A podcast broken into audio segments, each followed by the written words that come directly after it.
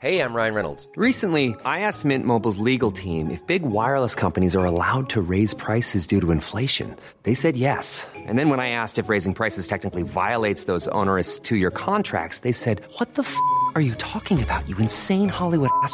So to recap, we're cutting the price of Mint Unlimited from $30 a month to just $15 a month. Give it a try at mintmobile.com slash switch. $45 up front for three months plus taxes and fees. Promo rate for new customers for limited time. Unlimited more than 40 gigabytes per month. Slows. Full terms at mintmobile.com. Solórzano, el referente informativo. Agradecemos en verdad con muchísimo gusto, como siempre, a Pamela San Martín, ex consejera electoral, que esté con usted y con nosotros. Querida Pamela, ¿hay vida después de ser consejero electoral? ¿Cómo estás? Querido Javier, ¿cómo estás? Saludos a tu auditorio. Pues igual que todos, creo, cuando estamos en medio de una pandemia, pues tratando de cuidarnos y de cuidar al resto, ¿no? Sí. Oye, este, ¿has pensado ya qué vas a hacer ahora o no? ¿Que entrarás al mundo académico? Pues mira, en estos momentos en lo que estamos es en tratar de eh, ser los más cuidadosos posibles en medio de la pandemia y creo que ir ir, ir mirando qué, qué, qué va pasando, pero en este momento está, estoy más preocupado por el tema de los cuidados propios y de todos entre nosotros. Sí, claro, claro. Oye, a ver, déjame plantearte algo que, que evidentemente, pues, este, tu opinión en función de tu experiencia y de lo que has hecho y de la construcción de instituciones, eh, todo indica, digamos, no, no, nadie tiene la certeza, pero que el presidente no, no, no, no simpatiza, no comparte todas estas instituciones que hemos creado en los últimos años y que está poco a poco deshaciéndose de ellas y va con todo para irse en contra de ellas, así de fácil. A ver, ¿cómo surgen todas estas instituciones? ¿De dónde vienen? Tenemos un conjunto de instituciones que se han creado en el país a partir de ya sea luchas por el reconocimiento y la garantía de derechos como lo puede ser por ejemplo el Instituto Nacional Electoral la Comisión Nacional de los Derechos Humanos el eh, el INAI etcétera o que han surgido precisamente para sacar ciertas materias especializadas del control de los gobiernos en turno, precisamente para que no haya intereses en ciertas regulaciones, que es lo que ocurre, por ejemplo, con la COPESE, con el IFT, con eh, la Comisión Reguladora de Energía, etcétera. Digamos, este es el origen que tienen eh, un conjunto de, de, instituciones, pero que lo que buscan realmente es en gran medida la garantía del ejercicio de los derechos de eh, las ciudadanas y de los ciudadanos que no están sujetos, por supuesto, bajo ninguna circunstancia, a eh, los vaivenes políticos, a los vaivenes electorales, a las decisiones de uno u otro gobierno, porque lo que está detrás de esto son los derechos que todas y todos tenemos.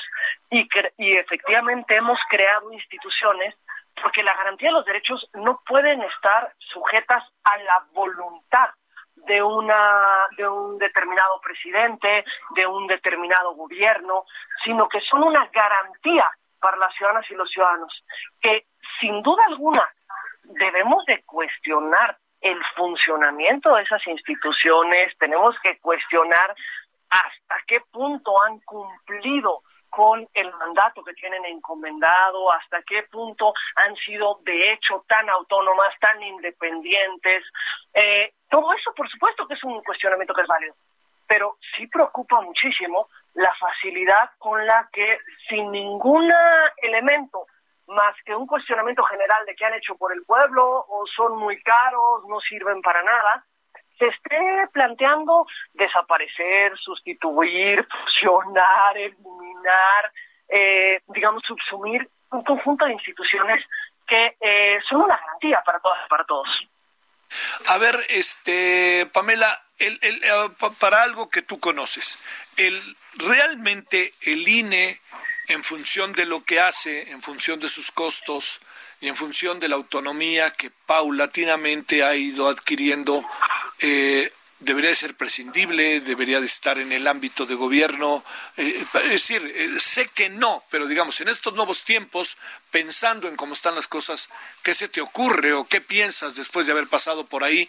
¿Y por qué es tan importante, eh, bueno, en este momento lo digo, que se encuentre donde está?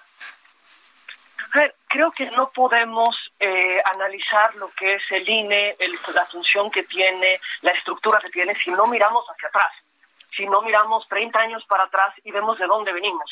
Veníamos de un estado donde quien organizaba las elecciones era el propio gobierno y que eran elecciones en las que era claro y reconocido el fraude que existía, votaban muertos, eh, digamos, habían todas las prácticas antidemocráticas posibles y que precisamente a partir de una lucha social en la que participó el propio presidente actual, eh, se, eh, logra, se logra construir un organismo autónomo que garantice que esta de, eh, quién nos gobierna quién nos representa solamente esté en manos de las ciudadanas y de los ciudadanos. Es decir, que podemos garantizar que todas las personas tienen derecho a votar, puedan votar y solo ellas, es decir, que no haya alguien que no tenga derecho a votar y de hecho vote. Que además el voto que se emite en las urnas se ha contado y se ha contado bien. Y para eso establecemos un conjunto de reglas, de procedimientos, de herramientas. Tenemos, probablemente se señala muchas veces que en México tenemos la institución más cara para la organización de las elecciones. Sí, sí, sí. Sí, nada más que también tenemos el procedimiento más complejo para la organización de las elecciones en básicamente todo el mundo.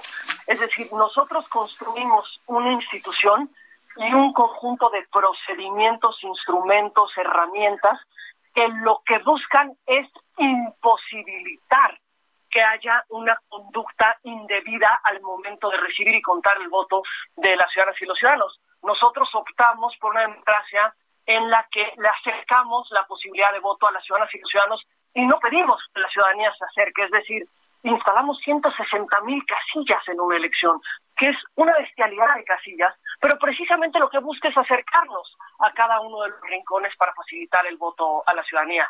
Quienes cuentan nuestros votos son nuestras vecinas y nuestros vecinos seleccionados al azar a través de una, un doble sorteo, pero eso lo que precisamente lo que garantiza es que nuestros votos se cuenten y se cuenten bien, que haya una confianza. Nosotros hemos construido procedimientos en los que todas las etapas de los procedimientos son vigiladas y supervisadas por servidores, eh, perdón, por partidos políticos, por ciudadanas y por ciudadanos, precisamente para generar certezas y garantías.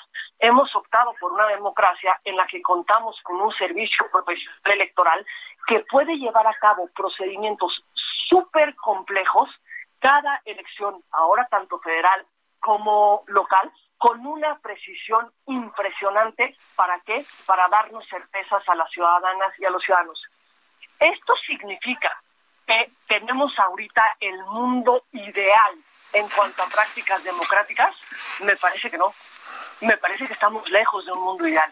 Pero lo que no podemos negar son los avances que tenemos de 30 años atrás. Hoy sí podemos tener una garantía, que el resultado de una elección son el número de votos depositados en las urnas. Hay todavía muchos pendientes, en particular en materia de equidad, en materia de arbitraje, por supuesto que sí.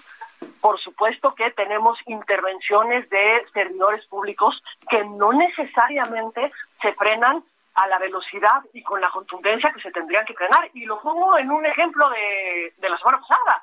Lo que tuvimos fue al presidente de la República en la conferencia mañanera hablando específicamente de una supuesta estrategia electoral que tenía la oposición de cara a los procesos del año próximo perdón, pero es que la Constitución prohíbe expresamente a todos los servidores públicos y por supuesto al presidente de la República de intervenir en asuntos electorales. Muy bien. Esto, ¿qué debió de haber tenido como respuesta, me parece? Una queja iniciada de oficio por parte del propio Instituto Nacional Electoral para frenar este tipo de prácticas. Pamela San Martín, muchas gracias. When you make decisions for your company, you look for the no-brainers. And if you have a lot of mailing to do, stamps.com is the ultimate no-brainer. It streamlines your processes to make your business more efficient, which makes you less busy. Mail checks, invoices, legal documents, and everything you need to keep your business running with Stamps.com. Seamlessly connect with every major marketplace and shopping cart. Schedule package pickups and see your cheapest and fastest shipping options from different carriers. With rates up to 89% off USPS and UPS rates. And with the Stamps.com mobile app, you can take care of mailing and shipping wherever you are. Make the same no-brainer decision as over 1 million other businesses with Stamps.com. Sign up with Code PROGRAM for a four-week trial, plus free postage and a free digital scale. No long-term commitments or contracts. That's Stamps.com. Code PROGRAM.